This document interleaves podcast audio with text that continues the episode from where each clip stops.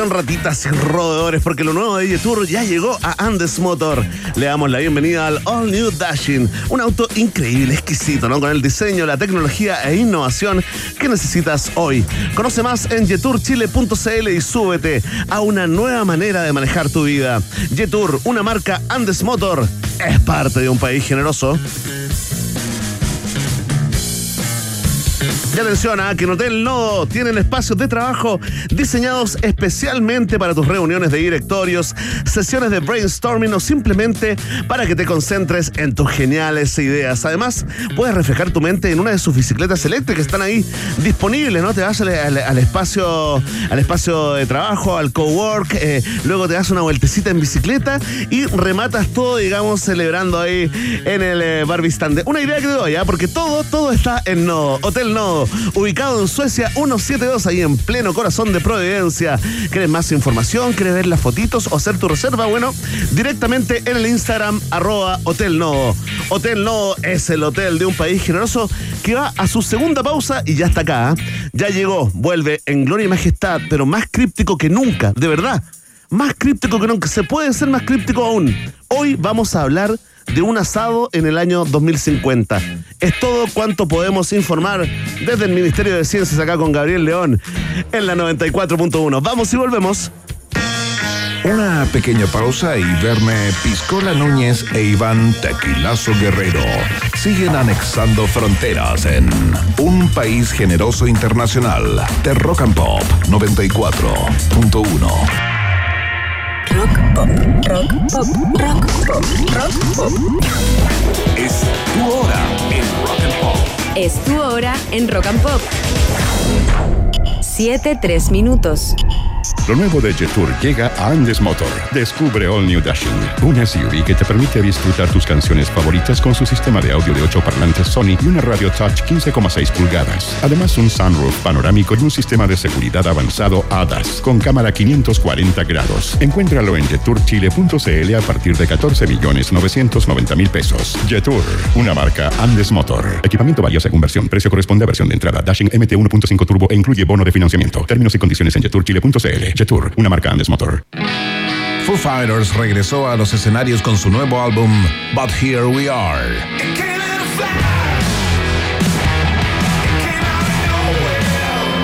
Homenaje a su ex baterista Taylor Hawkins. Canciones desgarradoras y emotivas dedicadas a su familia y amigos. Todo con el sonido propio de Foo Fighters. Participa por el vinilo de But Here We Are junto a una sorpresa para que lo escuches con quien quieras.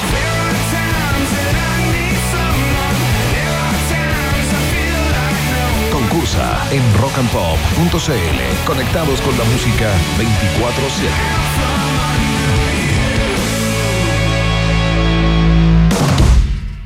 24-7. Un verdadero gamer reconoce esta melodía y también reconoce esta canción. Un nuevo mundo ha sido descubierto. Bienvenidos a Festigame Itaú, el fantástico universo de los videojuegos. Festigame Itaú 2023. Volvemos a jugar. 12, 13 y 14 de agosto en Espacio Riesgo. Compra tu entrada en ticketplus.cl. Presenta Monster Energy, Auspician McDonald's, Gracie de Savory, Tortugas Ninja by Pizza Hut, Super Pollo, Super Cerdo, Marinela, Flaming Hot, Innova. Con Mastercard tienes beneficios y descuentos para disfrutar en todas partes. 40% de descuento los martes en McDonald's y Papa John's a través de Uber Eats. 30% de descuento los miércoles en cupos.cl para comprar tu pasaje en bus. Un mes de suscripción al nivel 6 de Mercado Libre. Y hasta tres meses de suscripción a Uber One. Descubre estos y otros beneficios en mastercard.cl slash promociones. Disfrutar las cosas simples de la vida. Priceless para mí. Mastercard. Papá, papá, papá, papá. Tranquilo, ¿qué, qué, qué pasa? Escúchame, por favor. No, no, no me asustes, ¿qué pasó, pues? Ya salieron a la venta las entradas de Festi Kids. Quiero ir, quiero ir, quiero ir. obvio. Todos Los niños y niñas quieren ir a FestiKids en el mes del niño. Un panorama creado especialmente para los más pequeños, lleno de música, alegría, color y muchas sorpresas. FestiKids mes del niño, presentando al payaso Plim Plim y mi perro Chocolo con su nuevo y exitoso show. Domingo 20 de agosto en Gran Arena Monticello. Asegura tus entradas en topticket.cl. Produce Marcuson. Lo nuevo de Jetour llega a Andes Motor. Descubre All New Dashing, una SUV que te permite disfrutar tus canciones favoritas con su sistema de audio de 8 parlantes Sony y una radio touch 15,6 pulgadas. Además, un sunroof panorámico y un sistema de seguridad avanzado ADAS con cámara 540 grados. Encuéntralo en jetourchile.cl a partir de 14 millones 990 mil pesos. Jetour, una marca Andes Motor. Equipamiento valiosa conversión. Precio corresponde a versión de entrada. Dashing MT 1.5 Turbo e incluye bono de financiamiento. Términos y condiciones en jetourchile.cl. Una marca Andes Motor. Iván Jalapeño Guerrero y Verne Cacho de Cabra Núñez siguen poniéndole mucho chile a esta ensalada llamada Un País Generoso Internacional que sigue picando dos veces en Rock and Pop.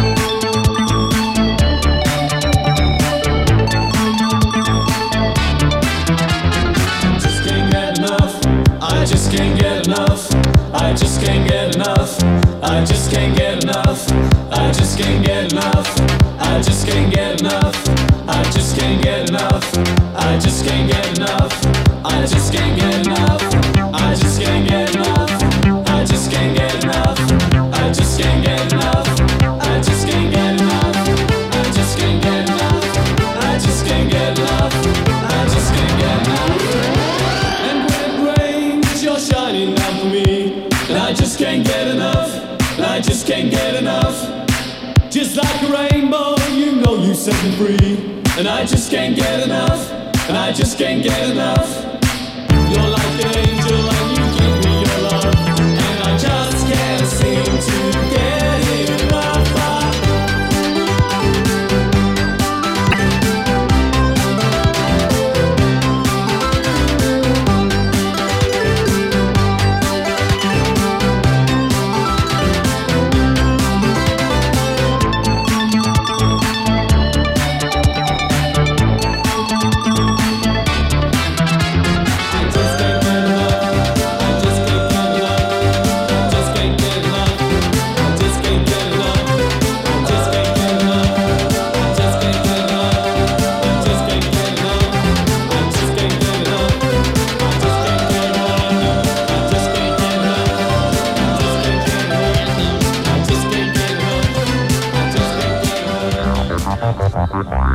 Que la ciencia nunca soluciona un problema sin crear otros 10. Y como en Rock and Pop, estamos para hacerte la vida más fácil.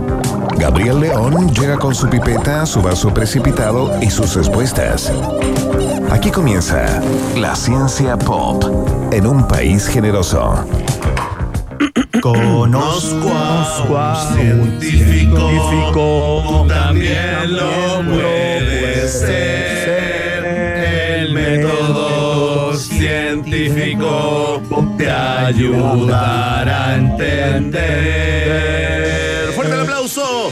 Ya está con nosotros el ministro de Ciencias de un país generoso, Gabriel León. ¿Cómo estás, Gabriel? Bienvenido a tu programa. Aquí estoy, todavía me estoy sobando la rodilla. ¿Qué te pasó?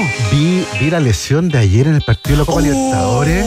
Uy, no, la de Marcelo con el jugador Sánchez. Macabro, macabro. ¿Viste cómo quedó esa rodilla? Se salió por completo. ¿ah? Luxación total de rodilla, una cosa. no, impresionante. Es ¿Qué te como- impactó mira, más? ¿Eso o, o- o la mesa de centro con eh, patas de elefante? ¡Ay, qué- ¡Oh! que estamos bien! ¿ah? Oh, qué mal gusto eso, señora. no. O, o la, o, la, o la lencería eh, comprada con dinero público. Ordina- no, ordinario. no, oye, todo muy ordinario, ¿ah? Pero- Qué lindo. Pero qué tremendo. No, fue tremendo lo de ayer. Pero en fin, en fin. Sufrieron los dos, el lesionado y también quien produjo Creo, la lesión. creo que sufrió más el lesionado. Puede Creo, ser, ¿ah? tengo Sí, la sensación. Puede ser. Oye, sensación. entonces entiendo, deduzco, eh, Gabriel, que se estado viendo tele.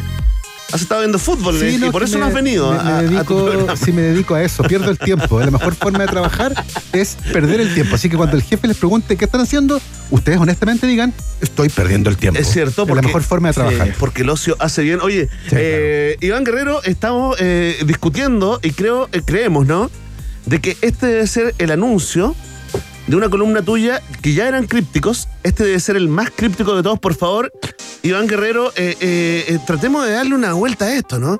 Sí, yo planteaba al principio del programa cuando leía que esto se iba a tratar de un asado en el año 2050, que había dos alternativas. O era parte de una flojera supina por parte de quien eh, lidera esta columna, que en este caso eres tú, o la verdad es que nos vas a traer algo para lo cual no estamos preparados eh, y que es demasiado vanguardista, muy punta y corriste los conos una vez más respecto a eh, la descripción de tu columna y me quiero quedar en la mitad para no desilusionarme ni entusiasmarme. No, es flojera, es flojera.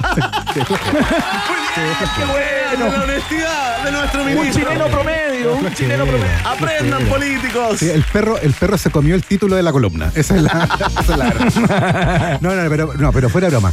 Eh, A ver, yo voy a hacer algo que es muy feo, que nunca se hace. A ver. Uno jamás a las personas les pide en vivo que haga una operación matemática. ¿Cuánto falta para el 2050?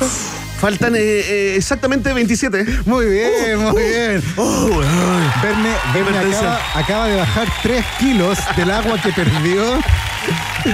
Oye, yo no sé yo no por- estuve ni- disponible ni para hacer el esfuerzo. No, tranquilo, tranquilo, tranquilo. Quería hacer sufrirlo en vivo en directo acá. 27, Ya, 27 años, ya. Sí. Entonces, aquí voy con esta columna. Eh, fíjese que hay un escritor de ciencia ficción que a mí me encanta, que se llama Isaac Asimov. Sí, claro. ¿Lo- conoce? Genio, Ah, por genio. supuesto. ¿Tú sabes- Hemos hablado en esta misma columna anteriormente Claro, acerca de Por él. supuesto. ¿Tú sabías que él era químico? Sí, claro que sí, pues. Doctor en química Doctor en y química. profesor de bioquímica en la Universidad de Boston. Todo eso Ajá. antes o en paralelo a ser el, el escritor que conocimos. Eh, en paralelo, porque Ajá. partió, partió tímidamente escribiendo algunas cositas cuando era chico. Él llegó a Estados Unidos en 1903. Era ruso de nacimiento. Y el papá le decía, ¿sabes qué? No perdáis el tiempo leyendo eso. Te va a podrir el cerebro. O sea, esas por, porquerías. El papá le decía eso. El papá le decía Era eso. como un autodidacta, digamos. Eh, y, y Asimov dice, no, yo creo que acá, acá, y le gustaba la ciencia ficción. Y lentamente, además de leer ciencia ficción, se puso a escribir ciencia ficción. Al punto que se convirtió en el escritor de ciencia ficción, uno de los más importantes de la historia. Dato curioso, Isaac Asimov le tenía pánico a volar. No. Oye, ¿por qué se da eso como es tan eh, relativamente común entre genios? Me- miedo y ración. De hecho, voló en avión dos veces. Solo dos veces. Eh, y Yo creo nunca que más. eso debe tener que ver eh, desde el punto de vista, intentando una respuesta eh, Racional. digamos, que, que se acerca como a la psicología. Deben ser personas que no toleran perder el control o no estar con el control completo de las variables que tienen que ver, por ejemplo, con su sobrevida. Absolutamente. no menor. O, o a lo mejor entender demasiado bien el proceso de volar al punto que tú decís, esto no fun- Qué miedo, ¿cierto? Ajá, Qué miedo. claro. Puede no funcionar. digamos. Exactamente. Así que, bueno, como sea, eh, Asimov escribió un montón de cosas tremendamente entretenidas. Yo personalmente soy fanático de los cuentos. Sí, pues. Me encantan. Tremendo, tremendo. Bueno, y, y acuérdate de Yo Robot, Bueno, yo robó. El Hombre Bicentenario, que se fueron ya al cine, ¿no? Por supuesto. Claro. Que son sus obras más, más importantes, diría yo. Ahora, entre los cuentos tiene uno en particular que a mí me encanta, que es la historia de dos físicos, padre e hijo, que que están intentando viajar en el tiempo a través del control de unas estructuras que se llaman cronoembudos. ¿Ya? Ya. Eh, Cronoembudos, me son- gustó. Y él inventa estos cronoembudos que son cosas que aparecen aleatoriamente y permiten mirar al pasado. Eh, el problema es que nadie puede controlar los cronoembudos y al final la gente se aburre, como que se convierte en una rareza, una cosa entretenida pero incontrolable, así como el Verne. Una cosa, una cosa así. Ay, gracias, me Tal gustó cual, tu ¿ah? definición. Tal cual. Bueno, y Muy un- entretenida, pero incontrolable. Exactamente, muy entretenida pero incontrolable. Y finalmente, eh, el padre, que era el, el- el que estaba ahí obsesionado con esta idea, sigue trabajando. Todo el mundo abandona el área, nadie sigue en eso. Él, 20 años en esto. Y convence al hijo que le ayude de vez en cuando, pero el hijo tiene otro, otro su problema, qué sé yo. Y finalmente un día consiguen un cronoembudo que está activo durante 10 minutos. ¿Ya? Y tiene una ventana 100 millones de años en el pasado. Y ven dinosaurios pasando y de repente el cronoembudo se hace permeable. Y el hijo mete las manos por el Oh. cronoembudo y se trae de vuelta un montón de barro con huevos de dinosaurio. ¡No! ¡No! y mira hace eso historia. y el cronoembudo desaparece. ¡No! Entonces el hijo dice, papá, tenemos prueba de que fuimos al pasado. Eh, Y papá le dice, no, no hay que contar esto a nadie porque se va a llenar de oportunistas acá. Me van a quitar la gloria y yo quiero ser el que sea reconocido por el viaje en el tiempo. Y empóllalos. Bueno, el- Empóllalos a partir de ahora. El hijo dice, ¿sabes qué? Voy a, voy a empollar estos huevitos y nacen dinosaurios, corretean por el laboratorio, pero el padre insiste en que no hay que mostrarlos. Ya, estaban ahí los dinosaurios. Estaban por el laboratorio y un día un dinosaurio se mete al laboratorio y mete la pata en un equipo y se electrocuta. El equipo se hace bolsa, se quema, el laboratorio se arruina y el dinosaurio cae muerto y chamuscado. Y padre e hijo están arruinados, no tienen nada y de repente empiezan a oler. Oye, huele, huele súper rico.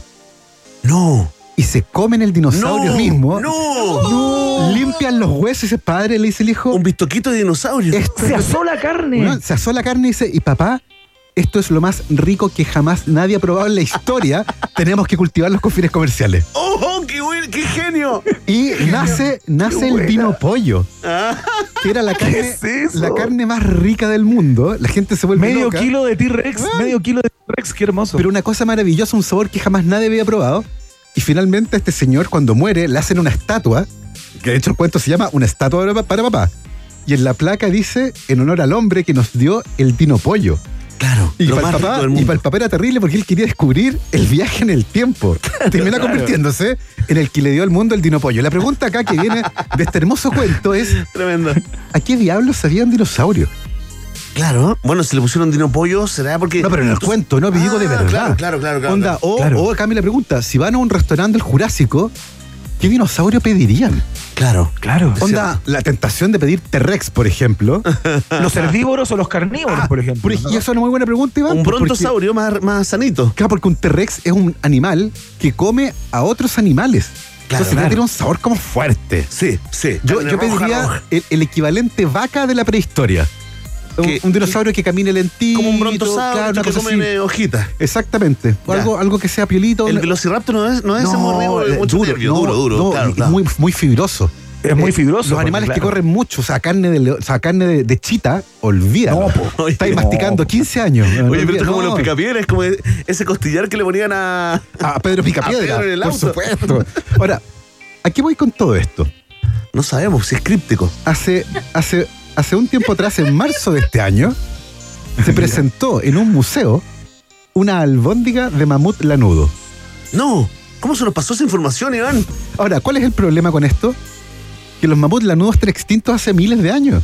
Claro. Entonces, ¿de dónde diablos sacaron carne de mamut lanudo como para hacer una albóndiga? Y la respuesta es, la fabricaron en un laboratorio.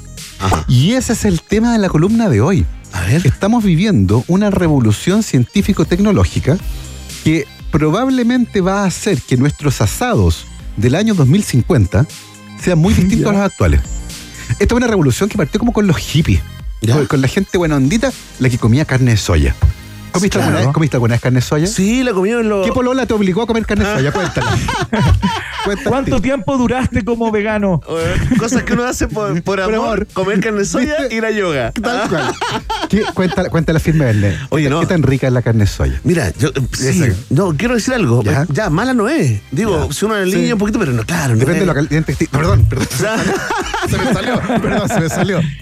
Oye, cosas que hace el hombre por calentura. Claro. Comer carne sí por ahí mezcladita con tallarín, me acuerdo en algunos campamentos, Claro. pero efectivamente, eh, Ya, claro, pero- tiene mala fama dentro de los carnívoros. Transportémonos a la hamburguesa de soya. En la parrilla. te- que, que no te chisporrotea, que no sangra, que es como. Pero, pero, Sí, fue, pero fue la base de una. Pero todos le hemos comido esa, yo creo, ¿no? La hamburguesa de soya, todos hemos comido. No, yo ¿o no. No, yo no. Yo parece ¿No que has comido nunca? la- No, no, no, no. Lo que sí pero me sí he comido una hamburguesas de poroto, de lenteja, Ya, que son sí. súper ricas. A mí me dieron una salchicha, una vez, unos hot dog, nunca más. Ya. ¿Por qué? No sé, por el mismo sabor, Ya. la textura, Bueno. todo, todo era distinto. Y- ¿Sabes lo que comí el otro día? Hace pocos días atrás fui a un asado acá en Ciudad de México y una de las personas era estaba sin comer carne hace bastante tiempo, vegetariana, y tenía unas salchichas de atún. Ah, mira. Ya, Pero, pero yo ir que estaban bastante bien. Yo, yo creo que por ahí va la cosa, pero el desafío es cómo conseguimos que quienes comen carne de animal dejen de comer carne de animal. ¿Y por qué esto es importante? Por la razón más grande que tenemos hoy en día sobre nuestra cabeza, la crisis climática. Así es. Eh, criar animales para consumo humano es extremadamente caro en términos ambientales. Por la cantidad, primero, de pastizal que se requiere. Las vacas no comen, no comen árboles, comen Claro, pasto. Y por lo tanto, si tú tienes un terreno que está con un bosque, por ejemplo, y lo quieres usar para libertar animales, lo primero que tienes que hacer es cortar el bosque y sembrar pradera. Y por lo tanto, pierdes una cantidad importante de árboles que secuestran CO2. Entonces hay un impacto directo en la captura de CO2. ¿Qué sabes tú de la- de lo- del flato de, del bueno, y vacuno? para allá iba. Ajá, buen Eh, flato. El sistema digestivo de los rumiantes, porque comen celulosa y tienen bacterias dentro del intestino especiales, produce una cantidad de metano que es impresionante. Y las flatulencias de vacas y ovejas producen grandes cantidades de metano, que es un gas de efecto invernadero más importante que el dióxido de carbono. Y los punes también, ¿eh? por supuesto, me, refiero a ese tipo de flatulencias. Ah, flatulencias por, por adelante y por atrás, digamos. Flatulencias anales, podríamos decirle. Los que- punes. No sé si suena mejor que pun. Uy, se me salió un Oye, pun. Mi mamá dice pun. ¿Y sabes Ay, qué? qué Es que la he hecho de menos igual. Entonces, esa palabra la dije en Ah, honor a ella. Honor a ella. Un, un besito a tu mamá. Yo también la he hecho de menos. Un puncito. ¿Cómo? ¿Por puncito. qué? ¿Por qué es No, eso? no la veo hace tiempo, como hace dos semanas. Se me ha hecho eterno. En fin. Oye, pero, pero- pero las vacas ya. Sí. Problemas con la deforestación. Problemas con la producción de metano y por supuesto no hay que olvidar lo tremendo que es el sufrimiento animal que está vinculado a la producción ganadera. Mm. Eh, y cada vez tenemos más conciencia con respecto a cómo animales como vacas, ovejas, cerdos, pollos crecen en condiciones que son francamente inaceptables. Y por lo tanto, la industria cárnica en general está enfrentando grandes cuestionamientos. El problema es cómo convencemos al carnívoro, ese al carnívoro que, que jamás renuncia a su trozo de animal muerto, a que lo haga. Espérate, porque no tiene Bueno, que ver finalmente con- tiene que ver con el, con el sabor, perdón. Claro. yo imagino, Pero espérate, mientras la tecnología permite que el sabor sea cada vez Más similar a eso que te da el, eh, digamos, comerte un trozo de carne, digamos, en términos de Claro. sabor y de sensación. Allá- bueno, bueno, y, y van he dado en el clavo, porque Mm. para allá vamos. Pero espérate, ¿no habrá un factor también, estoy especulando, eh, generacional? Es decir, ¿no será mucho más fácil eh, para la gente más joven, como, como acá, como, como Rosario y Emi, ¿no? Eh, transformarse, digamos, en, eh, en un vegetariano, dejar la carne que para, que para una generación que fue criada con ella, o, o lo sacas tú de la ecuación? Es que yo creo que no estamos tan, tan lejanos tampoco. Yo creo que puede que ellos lleven también la carga más fuerte de enfrentarse a un mundo claro. muy distinto al nuestro en términos climáticos. Claro, y con otra información. Con conciencia distinta, por ejemplo, con respecto al sufrimiento animal. Claro. ¿ya? Y quienes hayan ido a un matadero, por ejemplo, es una experiencia que es tremenda. Sí, me tocaba pero, pero el punto de vista del consumo y de cómo cambiar los hábitos de consumo es el que Iván menciona. O sea, nadie va a comer hamburguesas de lenteja mientras no tengan un sabor que al carnívoro, al carnívoro hace, le recuerde la carne. Claro. Y de hecho ya se ha hecho. Sí, pues. Porque, porque el sabor de la carne principalmente viene de una proteína en particular, que es la miocina. Perdón, la mioglobina. Y la mioglobina. Te iba a corregir, qué bueno que te diste cuenta. Gracias, gracias, Berna, por, Sí, por- increíble. Yo también estaba pensando, Sí. estaba diciendo que diga mioglobina, por que diga permitirme- mioglobina. Me puso un poco nervioso, un poco tenso. por permitirme este, este desliz. Eh, la mioglobina se parece a la hemoglobina. Es una proteína que también une oxígeno y le da el color a la carne, al músculo, pero además le da el sabor y el aroma a la carne cocinada. Y por lo tanto, la mioglobina es clave a la hora de entregarle la característica cárnica a una hamburguesa que está hecha de vegetales, por ejemplo. Claro. Y eso ya se ha hecho. De hecho, las empresas estadounidenses y, y australianas que están trabajando en carne vegetal eh, la están enriqueciendo con mioglobina animal y hacen hamburguesas que están hechas con proteínas vegetales que sangran y además le infiltran grasa que es sólida a temperatura ambiente pero cuando la calientas se derrite. O sea, si hiciéramos una especie como, ¿te acuerdas del Pepsi Challenge eh, con Bueno. eh, Catherine Salorni? Se ha hecho. Si hiciéramos una cata a ciegas, Bueno, podría haber confusión, ¿no? está- no, ¿qué? Confusión. Chefs profesionales. ¿Ya? Totalmente confundidos. ¡No! Y han elegido la hamburguesa de proteína vegetal, pero de la así onda ultra tecnológica, por sobre la de carne real. Entonces llegaron Bueno, a un acá punto- tenemos casos similares, ya no es una Claro. empresa chilena, sino que una empresa del mundo, pero lo que hace Notco, No, por ejemplo, por ejemplo, que hace eso. no es la Ya. única que lo hace, hay muchas alrededor del mundo que están en ese mismo track. Y yo diría que ya llegamos a un punto donde las hamburguesas hechas de proteínas vegetales alcanzaron sabor, aroma y características muy parecidas a la de las hamburguesas de carne real. Pero, Claro. pero ojo, no todo el mundo come hamburguesa. Claro. O sea, hay algunos que no renuncian al costillar, al tuto de pollo, al bistec en el plato. El asado de tira, Ya, el bife ancho. Y, esa, y conseguir esa textura con fibra es otra cosa. Ya. Y ahí entra la fase 2.0 de esta revolución, que es la carne de laboratorio. Ya no son proteínas vegetales, ya no son lentejas, ya no es soya, son células animales reales que crecen en el laboratorio y se meten en extrusoras que generan fibras. Y ya se ha hecho una pechuga de pollo que tú la cortas y tiene fibra igual que una pechuga de Pero, pollo. pero espérate, a propósito de los dinosaurios y todo, nos vamos así como a Jurassic Park. Esto es como a partir de una célula. la célula animal Anima- ya, que entonces- se extrae de un animal Entonces sin esa- matarlo. Esa es carne, carne. carne, y es carne, Es carne, carne. Es proteína Ya, la diferencia es que no mataste un animal. tal cual. Ya. sin sufrimiento, sin metano, sin efecto invernadero, sin cambio Claro. climático. Y, por lo- y- y hoy ya hay compañías que están haciendo carne real en el laboratorio con miocinas de animales que le dan el característico sabor. Y por eso que tenemos albóndigas de mamut. A ver, pero hay un elemento ahí, Gabo Bernet, que yo tengo la impresión que tenemos que considerar a esta altura del partido, digamos. Este es un partido que se está jugando hace no mucho tiempo, que es el factor precio. Eh, digamos, la producción de esa tecnología y la generación de esa tecnología todavía sigue siendo bastante más cara que este, este proceso que tú ya describías como caro, no tan solo en términos económicos, sino medioambientalmente hablando. Excelente punto. De hecho, la primera hamburguesa de laboratorio, que fue consumida hace 10 años atrás, que fue presentada en Londres, la primera hamburguesa de laboratorio costó, afírmense, 273 millones de pesos.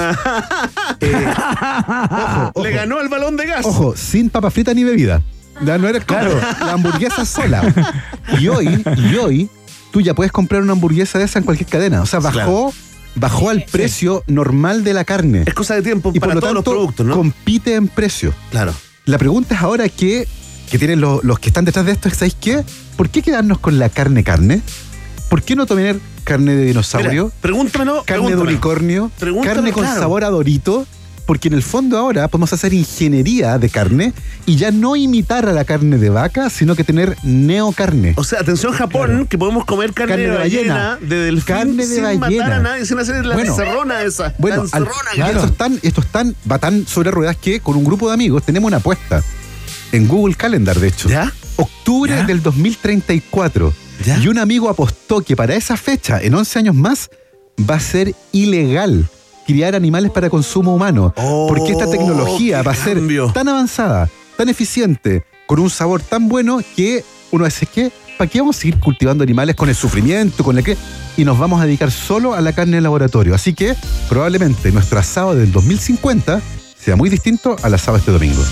Oye, qué Tremendo. interesante, Gabriel, tremendo. Pero espérate, tengo una pregunta final. Tengo una pregunta final que tiene que ver con que si es que los animales que habitualmente se crían para eh, ser, digamos, eh, consumidos después por el ser humano, no pasan por ese proceso y no son consumidos finalmente por el ser, por el ser humano. Esta es una pregunta de la cual no tengo respuesta y no sé si es estúpida en algún lugar, pero la voy a hacer igual, so riesgo de aquello. Vamos a tener una sobrepoblación de animales de ese Bueno, tipo eh, realmente incontenible, ¿no? Lo, lo que pasa, Iván, es que parte importante de esa sobrepoblación depende hoy de que nosotros intencionalmente Exacto. los criamos. El mercado se autorregula. Y por lo tanto, una vez que se elimine la necesidad de criar estos animales, probablemente los que existan van a morir una muerte natural. Y como nadie los va a seguir cultivando, vamos a cambiar el balance de masa. Hoy en la Tierra, Mm. el claro. 97% de los mamíferos que viven en este planeta, el 96% de los mamíferos de este planeta son humanos, vaca, cerdo y pollo. Solo el 4% de los mamíferos son animales silvestres. Claro que sí. Qué locura. Nosotros, bueno, una locura. todos de Nosotros granja. trastocamos y son todos animales de granja. Así es. Y eso va a ser un tremendo alivio para nuestro planeta. Ahora, es, es uno de los factores muy importantes, porque si tú me, si tú me pones así, mira, una constante de todo lo que está pasando con el calentamiento global y con la eurovisión, ¿no? Eh, hay un par de constantes. Una, que todo lo que han adelantado los científicos está pasando. Está cumpliendo, sí. Y la otra constante es que está pasando mucho más, Más rápido rápido, de lo que lo pensábamos. Entonces, no es loco ya pensar en que el planeta, la humanidad, se ponga de acuerdo en dejar el consumo de carne. Y aquí le hablo al guatón parrillero. Sí. Y a la parrillera también, Finoli, ¿no? Porque si a mí me ponen en la mesa y me dicen, mira, esta O sea, carne. nos sa- hablamos a nosotros, a nosotros a nosotros mismos. mismos. Si, esta carne sabe igual, tiene exactamente todas la- la, eh, digamos, las características que te hicieron un fanático de la carne, pero no hay sufrimiento humano, eh, no hay Animal. sufrimiento animal, Sí. eh, no hay crianza, no hay No granja, no hay nada, y más encima cuesta lo mismo. Sí, de hecho. O sea, uh, listo, ya- la compro ya- listo. Ya se está obvio. pensando en impresión, dónde perderse. impresión 3D del huesito del costillar. Tienes hasta la experiencia de chupar el huesito. tiene que tener huesito. Bueno, y para allá, vamos. huesito. Para allá vamos. Oye, tremendo, fuerte el aplauso para el ministro de Ciencia de un país generoso. Grande Gabriel León. Más Muchas gracias, que querido, por la conversa de hoy. ¿ah? Oye, tremendo, pregunta a la gente acá, ¿cómo serían los punes, eh, digamos, de, de un asado mm, Igualitos. plant-based? Igualitos. Perfecto. Igualitos. Perfecto. ok, Igualitos. Es palabra de la ciencia pop acá en la 94.1. Eh, Iván, ¿alguna otra pregunta que se te haya quedado en el tintero eh, para nuestro científico favorito? No, ninguna, fíjate, creo que fue extremadamente claro en la conversación, en las respuestas, en la exposición, como siempre. Muchas gracias a Gabriel León, arroba Gabo Twitter o cualquier tipo de pregunta que usted tenga, eh, se la hace a través de esa vía. Muchas gracias, Gabo. Hasta la próxima. Tremendo, Gabo. Le vamos a dedicar una, una linda canción eh, para que se vaya. Viste que camina por Providencia, Gabo. Si usted ve un señor parecido a Gabriel caminando por ahí, no es un mendigo, es Gabriel León. ¿Qué canción le dedicamos? Escuchemos a The Clash a esta hora de la tarde. Los ingleses llegan con todo su punk sofisticado. Esto es Training Bane en la 94.1 www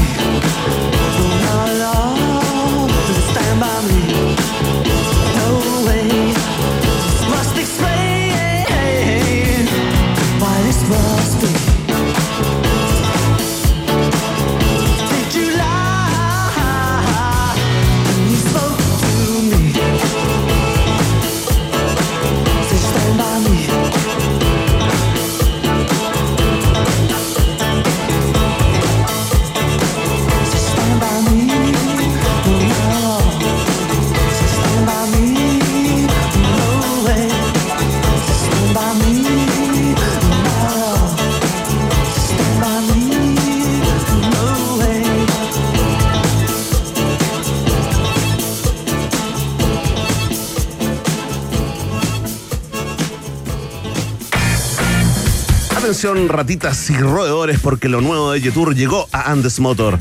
Le damos la bienvenida al All New Dashing, un auto increíble con el diseño, la tecnología e innovación que necesitas hoy. Conoce más en jeturchile.cl y súbete a una nueva manera de manejar tu vida.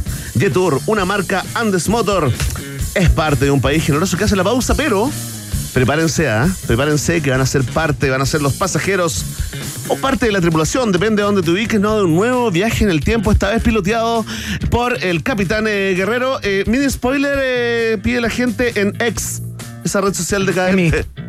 Gracias. Atención, ahí viene el, el mini spoiler, atención. Listo, gracias. Críptico de nuevo.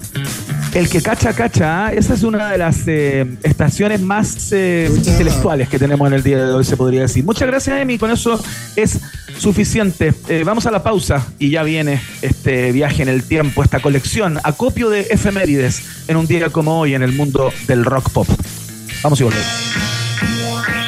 Hacemos un pequeño alto y al regreso, Iván Carrusel Guerrero y Verne Cachureos Núñez vuelven con más Un País Generoso Internacional en Rock and Pop.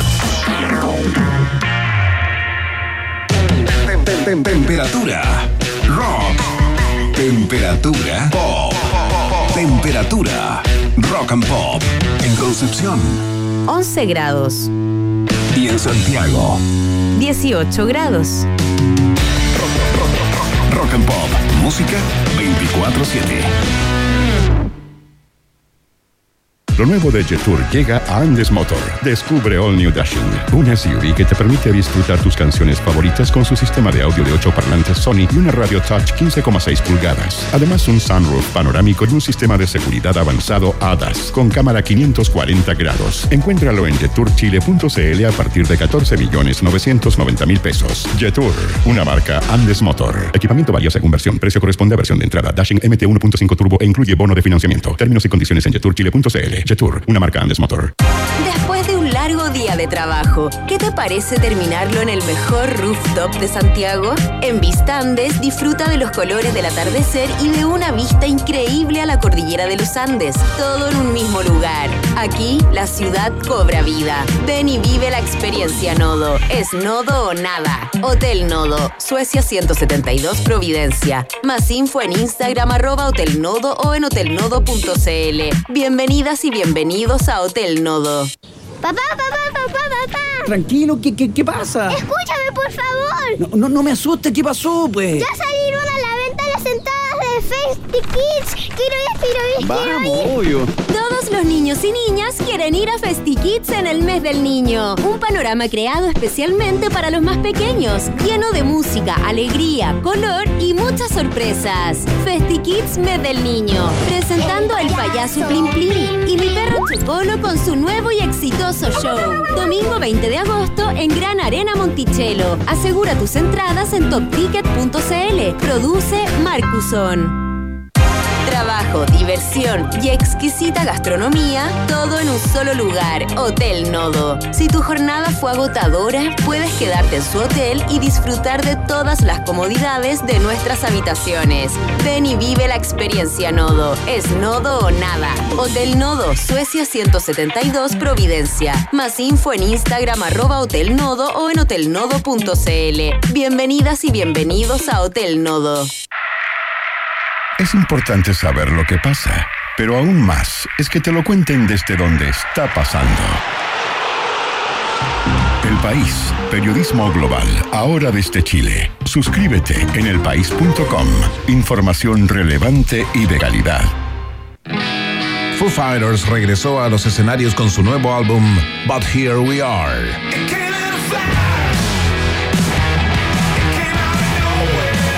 Disco homenaje a su ex baterista Taylor Hawkins. Canciones desgarradoras y emotivas dedicadas a su familia y amigos. Todo con el sonido propio de Foo Fighters. Participa por el vinilo de But Here We Are junto a una sorpresa para que lo escuches con quien quieras.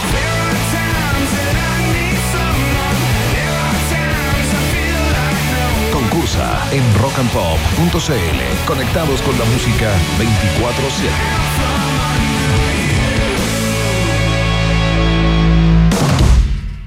Lo nuevo de Jetour llega a Andes Motor. Descubre All New Dashing, una SUV que te permite disfrutar tus canciones favoritas con su sistema de audio de 8 parlantes Sony y una radio touch 15,6 pulgadas. Además, un sunroof panorámico y un sistema de seguridad avanzado ADAS con cámara 540 grados. Encuéntralo en jetourchile.cl a partir de 14 millones 990 mil pesos. Jetour, una marca Andes Motor. Equipamiento varía según versión. Precio corresponde a versión de entrada. Dashing MT 1.5 Turbo e incluye bono de financiamiento. Términos y condiciones en jetourchile.cl. Jetour, una marca Andes Motor. En Rock and Pop, Iván Acapulco Guerrero y Verne Cachagua Núñez vuelven a colorear la plurinacional bandera de un país generoso internacional en la 94.1. Estimados pasajeros, pónganse cómodos y prepárense para el despegue. Llegó el momento de subirte al DeLorean de la 94.1 y viajar por la historia de nuestra cultura pop. Es el viaje en el tiempo en un país generoso de la rock and pop. Primera estación.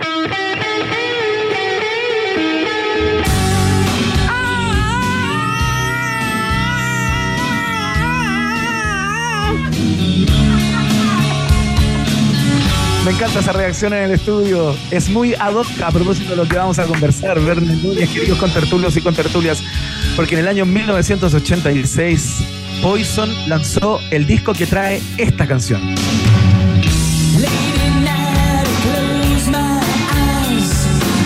Estamos escuchando I Won't Forget You, por supuesto, el primer single de este disco llamado Look What the Cat Dragged In.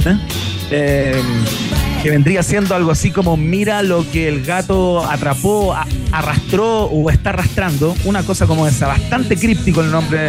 El primer disco de Poison, Bene Núñez, este fue el primero. Tremendo. Atención Chile. Atención México.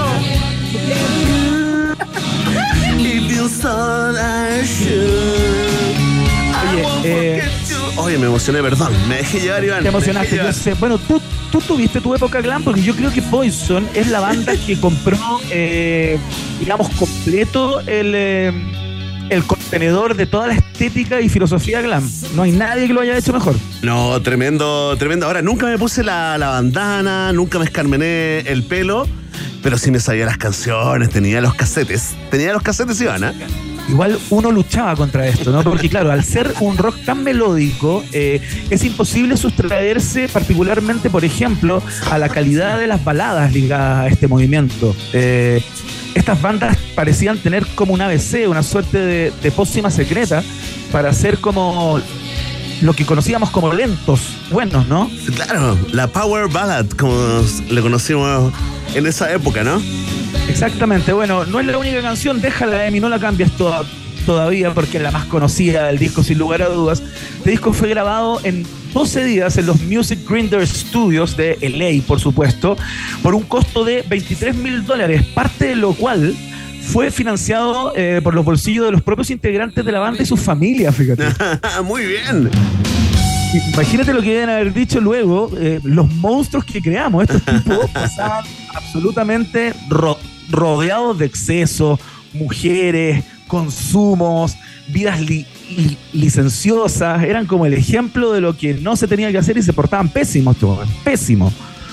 Tremendo, oye, tremendo lo de Brett Michaels también, cómo la rompía. Mira, hay que, hay que viajar en el tiempo realmente, ¿no? Estaban, yo tenía al 100% de mis amigas enamoradas de Brett Michael y te diría que el 33% de mis amigos también. Un tipo que terminó Bueno, en MTV protagonizando, eh, eh, lo hemos recordado acá, ¿no? Protagonizando un reality para conseguirle novia como a los cincuenta y tantos años, ¿no? Misma Claro, absolutamente. Bueno, Brett, Brett Michaels fue calificado en aquella época como el hombre más bello del mundo. Se peleaba el cetro con Johann Sebastian Bach eh, o con Sebastian Bach, que era el líder de Skid Row, que eran los dos unos muñecos eh, inigualables, digamos, en términos estéticos. Eh, pero esta banda consiguió luego de este disco eh, meterse en un ambiente que estaba liderado por bandas eh, no menores, digamos. Acá estaba la banda Rat, acá estaba Quiet Riot. ¿Te acuerdas de Quiet Riot? Que venía de un, po- un poquitito antes. eh, ya haciendo bastante ruido. 4 millones de copias vendió en todo el mundo este, este, este álbum y fue la antesala para lo que vino luego, que es el Open Up and Say Ah, que es el disco, el segundo disco de Poison que dejó la patada en el planeta. No sé cuánto ha- habrá vendido ese, pero eh, todo partió acá. Esta es la génesis. Un día como hoy, del año 86, sale Look What the Cat Dragged In, que tenía esta canción también, a ver si te acuerdas.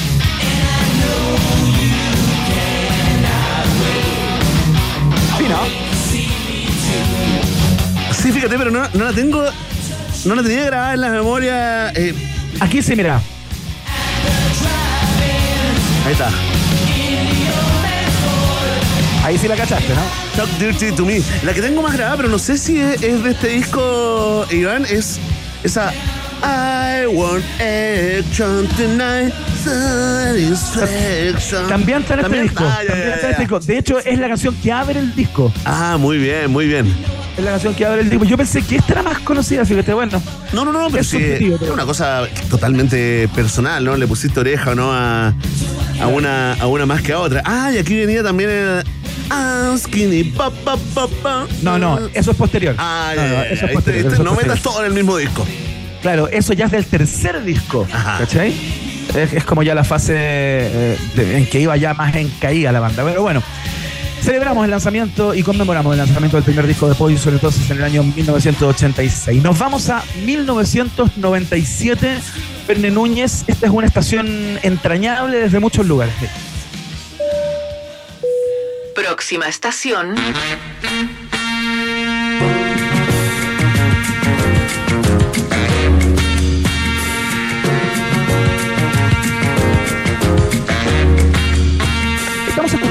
Una canción que se llama Water Not Get Enemy de un artista, eh, yo te diría desde muchos lugares, inigualable. Tremendo, totalmente cómo hoy- culto, ¿ah? de culto totalmente y fundamental para todas las bandas que hicieron jazz, blues y funk entre la década de los 70 y los 90, te diría yo. Estamos hablando de Fela Kuti. Fela Kuti, eh, Fela Aniculapo Kuti, nació en Abeokuta el 15 de octubre de 1938 en Nigeria. En Nigeria, sí. pues. Eh, claro, es un multiinstrumentista, cantautor, es un político. Y murió un día como hoy, ¿no? De los derechos humanos. Murió un día como hoy, en el año 1997, eh, por una dolencia asociada eh, al SIDA, ¿no? Algunas complicaciones vinculadas al, al SIDA. En el año 97 todavía había gente, o mucha más gente, que, que, mo- que digamos, eh, que no lograba eh, superar eh, las externalidades ligadas al VIH, ¿no? Pero este tipo realmente tuvo una vida de novela. O sea, si alguien pudiera escribir, yo imagino que ya está escrita o tiene que estar escrita por ahí. eh, fue una persona que eh, en el año 1969, pero, pero espérate, antes algunas cosas, ¿no? Eh, tiene una canción que vamos a escuchar en unos minutos más llamada Zombie, que es muy importante porque de, alguna u otra forma tiene que ver, y ya te voy a explicar por qué, con la muerte de su madre, pero el caso es que figura en la lista de las 100 mejores canciones de la historia, según la revista Time, ¿no? Eh, las canciones de Fela Kuti en particular son canciones muy largas porque tienen algo de progresivas, ¿no? Eh, es una mezcla entre, entre jazz, eh, es el creador del Afrobeat, Fela Kuti. Eh, un género que tenía una influencia, eh, que tuvo una influencia muy importante desde los 70 hasta la música actual, que era una síntesis entre la música del oeste de África, el jazz más clásico, el funk y el blues, ¿cachai? Todo junto, todo mezclado. Y este tipo, eh, en el año 1969, por ejemplo, te voy a contar algunas anécdotas que dan cuenta como de la intensidad con la que vivía, ¿no? En el año 69 llevó su banda a los Estados Unidos eh, y en donde de- descubrió todo este movimiento que se conoció como el Black Power, ¿no? Y el partido de las Panteras Negras, que estaba muy vinculado con la expresión artística que era la música hecha por afroamericanos, ¿no? Eh, esto lo influenció de manera muy importante eh, y, y- y lo transformó desde el punto de vista político, ¿no? Desde ese día, desde ese momento en que conoce lo que estaba pasando en los Estados Unidos, se convierte en un, eh, en un fiel exponente eh, y en un defensor de los derechos civiles de los afroamericanos, tanto que es el momento en que decide cantar en inglés. Porque como era la música que todos alrededor del mundo, eh, o como era el idioma que todos más o menos entendían, él tenía la impresión que su letra ya no podía ser cantada en el dia- dialecto que se habla en Nigeria, digamos, dijo, quiero extender esto para todo el mundo, ¿no? Eh, cuando llegó de, de vuelta a, a- a Nigeria, creó Calacuta Re- Republic, que es una, pro- una, una productora, se podría decir, de, de música cooperativa. Mira que. Oye, espérate, espérate. Espérate, pero Fela Kuti cuando, se- cuando se volvió a Nigeria, eh, lo habían deportado por, eh, por el activismo. Fue deportado a Estados Unidos, pues, ¿no? O se fue, Fue deportado en un momento, pero él pudo volver. Ah, Él pudo ya, volver, ya. Pero ya estaba en una lista negra eh, muy eh, importante. Cacha que en el año 74 se lo intentó involucrar en un asunto de drogas plantando hierba en sus ropas, ¿no? Eh, y Cuti, cuando lo pillaron, como que el tipo rea- reaccionó, o sea, cuando, cuando le descubrieron esa droga que no era de él, se comió esa droga, ¿no? Entonces, la policía esperó a que defecara para hacerle un análisis fecal que dio positivo, por supuesto. Eh, o sea, que dio negativo debido a que Cuti consiguió dar a la policía las heces de otro preso que no había consumido drogas. Logró salir de la cárcel. El tipo estaba preso por este delito, ¿cachai? Tremendo. La historia fue contada bastantes veces y editó un disco en el que quedó esta historia eh, estampada para siempre llamado Expensive Shit o Mierda cara. Mierda ¿cachai? carísima, sí, pues. Oye, estamos escuchando puso Zombie, un ¿ah? disco. Estamos escuchando Estamos Zombie. escuchando Zombie, justamente. En el año 1977, Fela Kuti con su banda lanzaron este disco llamado Zombie. Eh, es un ataque directo a los soldados de Nigeria, digamos, eh, y utilizó el término zombie para hablar justamente de los métodos que tenía el ejército, ¿no? Eh, en aquella época. El disco fue exitosísimo, ¿no? El gobierno central lanzó ataques en contra de esta banda y de Fela Kuti con unas redadas y ataques armados en este lugar donde este tipo vivía, ¿no? Eh, y en uno de estos ataques, mil soldados atacaron Calacuta Republic y Fela quedó herido de manera muy, muy grave y su madre de 77 años fue lanzada por una ventana y la mataron. ¡No! Sí, weón, la mataron a la mamá. Tremendo. A propósito de eh, el activismo de este tipo, bueno, sobre el escenario era una persona tremendamente compleja, como que se disfrazaba, se pintaba la cara blanca, hacía unos bailes así. Son increíbles. ah, está, está en YouTube, ah, los que no tienen idea de lo que estamos hablando, Claro. eh, busquen ahí a favor. Fela Kuti y su banda porque tremendas presentaciones, pónganle harto guataje y déjense llevar ¿ah? por los ritmos africanos. Un tipo realmente increíble de Fela Kuti, un influenciador de eh, casi toda la movida eh, fanquera que vino eh, luego de lo que estaba al otro lado del charco. Oye, Iván, Con- una pregunta, una pregunta. Trivia.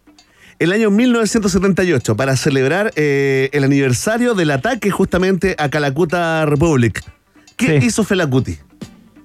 ¿Cómo conmemoró ese, ese aniversario del ataque? No lo sé, Núñez, por favor. Oye, Cuéntanos eso. Se casó con 27 mujeres. Ah, se había leído que se casó con muchas mujeres, pero no cachaba que tenía que ver con el aniversario. Oye, Increíble. 27 mujeres, weón. No, estamos hablando de un personaje un monumento, de novela. No, es increíble, es increíble. Maravilloso. Así es que recordamos a Valgar Felacuti el día que eh, se fue de este mundo, entonces en el año 1997. Vamos a la siguiente estación. Próxima estación.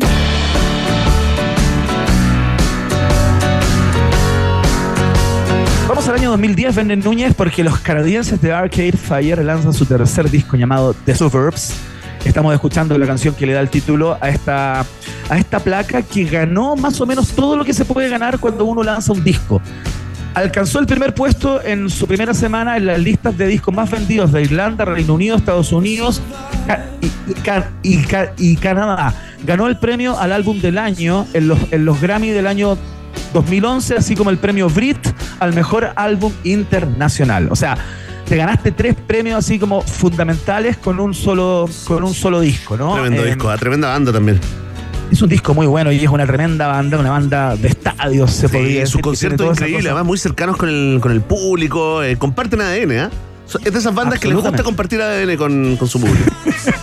Absolutamente. Y literalmente, eh, los hermanos que, que son parte de la banda, Wim y William Butler, contaron que se inspiraron en este disco eh, porque cuando eran chicos vi- vivían como en el extra radio, en los márgenes de Houston, en los suburbios de Houston, eh, y todas las letras tienen que ver de alguna manera con esa vida eh, algo más como retirada de los centros urbanos y, todo ese way of life, ¿no? Que tiene que ver con vivir en los suburbios, ¿no? Es un tremendo álbum, muy, muy bonito, es entero bueno, te, te diría yo, es un disco que no tiene desperdicio eh, y trae canciones tan hermosas como, como esta.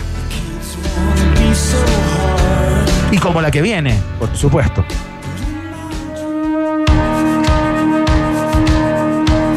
¡Qué temón!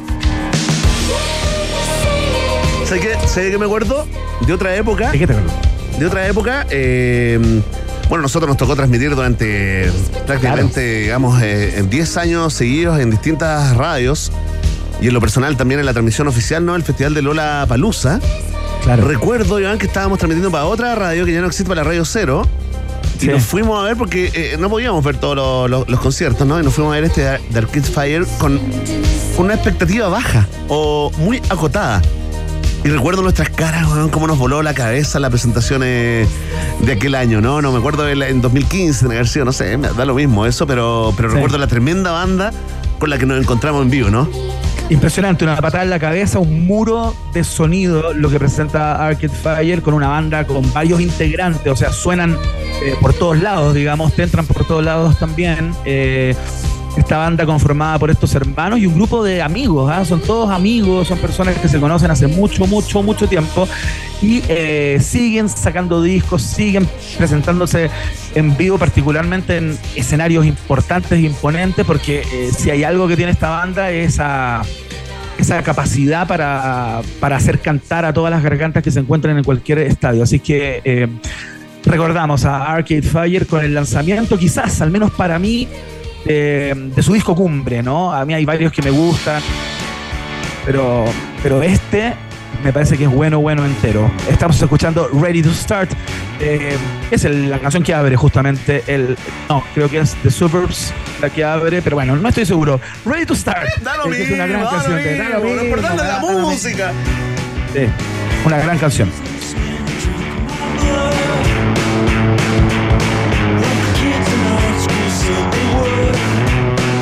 Gran banda entonces. Eh, recordamos a los canadienses de Arcade Fire que un día como hoy sacaron eh, su tercer álbum The Supers. Vamos a la última estación Vende Núñez por un asunto de tiempos, básicamente. Próxima estación.